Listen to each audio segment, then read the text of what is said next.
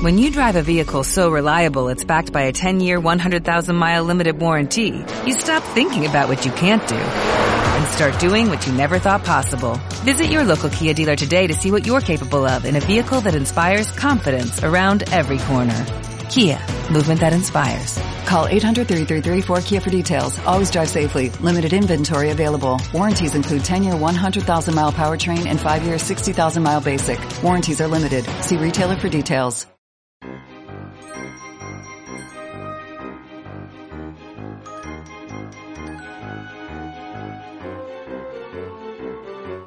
Hola amigos y amigas, yo soy Iván Mourín y os doy la bienvenida a Misteriosamente Misterioso, vivencias de un escritor de lo más... Para. Normal. Muchas gracias Ángela.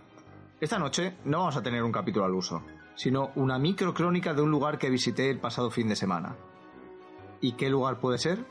Pues el Salón del Cómic de Barcelona. Así que... ¿Comenzamos?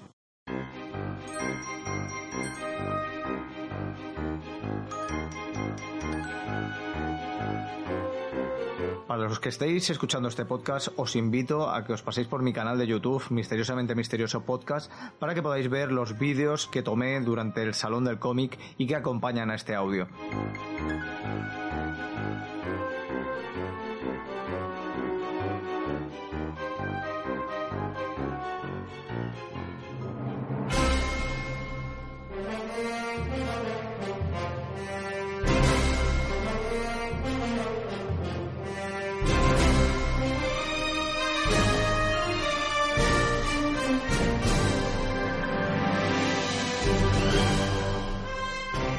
La primera ocasión que visité el Salón del Cómic fue con unos 15 años aproximadamente, y seguí haciéndolo al principio como lector y con los años por motivos profesionales.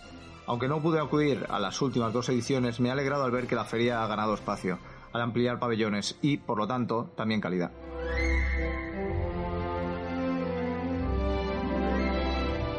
Como no podía ser de otro modo, la visita comenzó en el área de videojuegos, para no pillar muchas colas. Soy un gran amante de estos, y me llevé una sorpresa al ver que solo lo ocupaba una marca, Nintendo, cuando antes también estaba PlayStation e Xbox.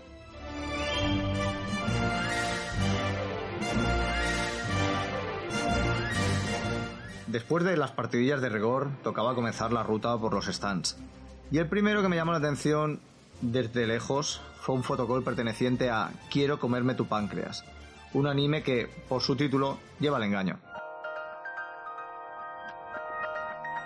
Y es la historia de un solitario estudiante de secundaria que encuentra un libro de bolsillo en el hospital cuyo título es Conviviendo con la muerte y que resulta ser un diario de una compañera de clase, Sakura Yamauchi, en el cual escribe que debido a su enfermedad pancreática le quedan solo unos cuantos meses de vida.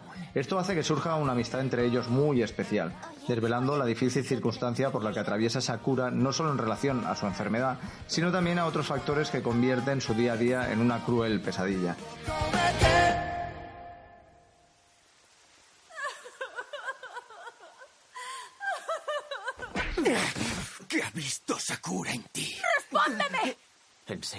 Te estás muriendo?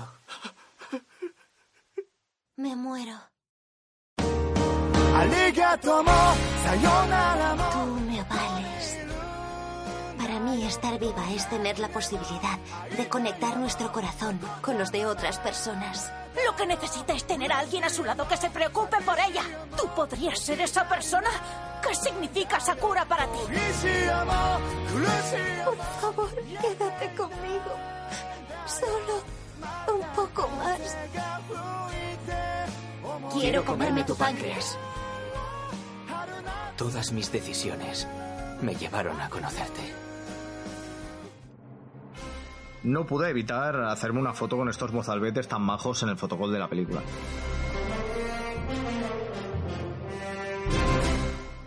De ahí, Ángela, que no pudo evitar venir conmigo, se paró ante un muestrario de pelucas con una gama cromática asombrosa y quiso comprarme una para que me la pusiera en Misteriosamente Misterioso. No, eso creo que no va a pasar. En el salón no podían faltar ilustradores y dibujantes, tanto digitales como artesanos. Es fascinante ver cómo, desde la página o la pantalla en blanco, crean auténticas obras de arte. Exposiciones de los cómics franco-belgas Spiro y Lucky Luke permitían que disfrutáramos de algunas de sus páginas, bocetos originales y diversas versiones, así como la muestra dedicada al historietista Josep Solana y Zapater, más conocido como Joso, con una muestra de cómo era su mesa de trabajo. Por cierto, un día os mostraré los trastos que ocupan la mía. ¿Por qué no? Pero, sin duda, una de las más ansiadas fue la muestra homenaje al gran padre de superhéroes estadounidenses como Spider-Man o el Doctor Strange, Stan Lee. Masterclass de dibujo y animación, puestos de maquillaje y, como no, concursos de cosplay siguen siendo fieles en los últimos años al salón. Y algunos disfraces se las traen.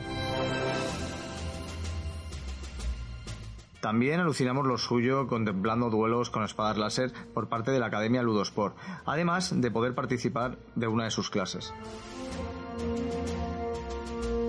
Y justo antes de irnos, una camiseta me aguijoneó los ojos. Una parodia de uno de los errores ortográficos más frecuentes de los usuarios en redes sociales. A ver si me muero. A ver todo junto con H y con B, con un par, sí señor. Tentadora, ¿eh?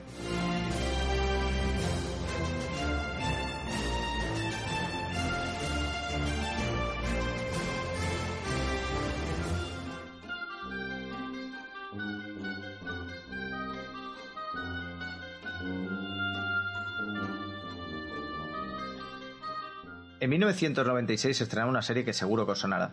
Sabrina, Cosas de Brujas. Recientemente Netflix sacó una nueva versión mucho más oscura que apartaba totalmente el lado cómico y que estaba basada en este cómic.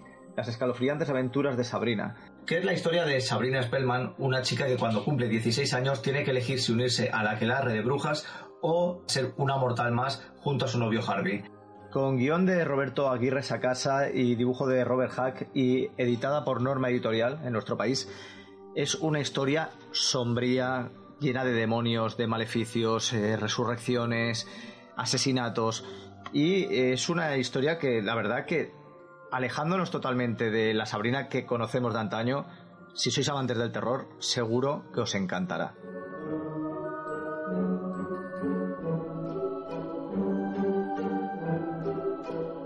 Continuando con Netflix, anoche terminé una serie de superhéroes atípica, The Umbrella Academy.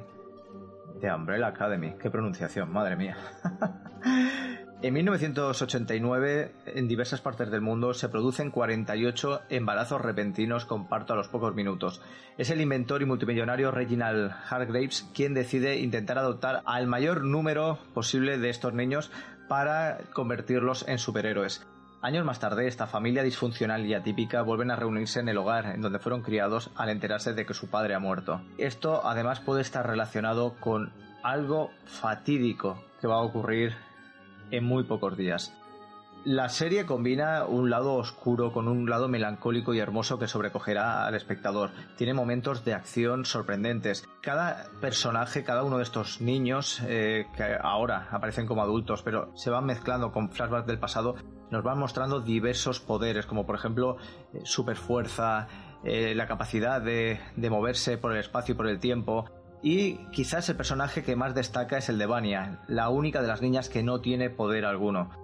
Esta primera temporada está basada en dos series eh, pertenecientes al cómic homónimo, Apocalipsis Suite y Dallas, y recientemente han anunciado que habrá segunda temporada. Eso sí, quiero destacar también la banda sonora, que es, vamos, fabulosa. Va que ni anillo al dedo.